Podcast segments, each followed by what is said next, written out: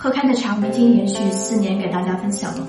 它是属于茶味厚重、滋味饱满、回甘强烈的口感风格。喝开茶园是西双版纳迄今为止保存较好、连片面积最大的古茶山之一。它每年的鲜叶产量非常高，所以让喝开的茶一直以来都保持着如此亲民的价格。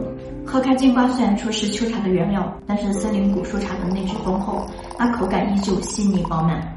而且秋茶相对春茶来说，还少了许多的苦涩感，反而更为香甜。那五百克的金瓜，既可以作为日常的口粮茶，也可以长期收藏转化。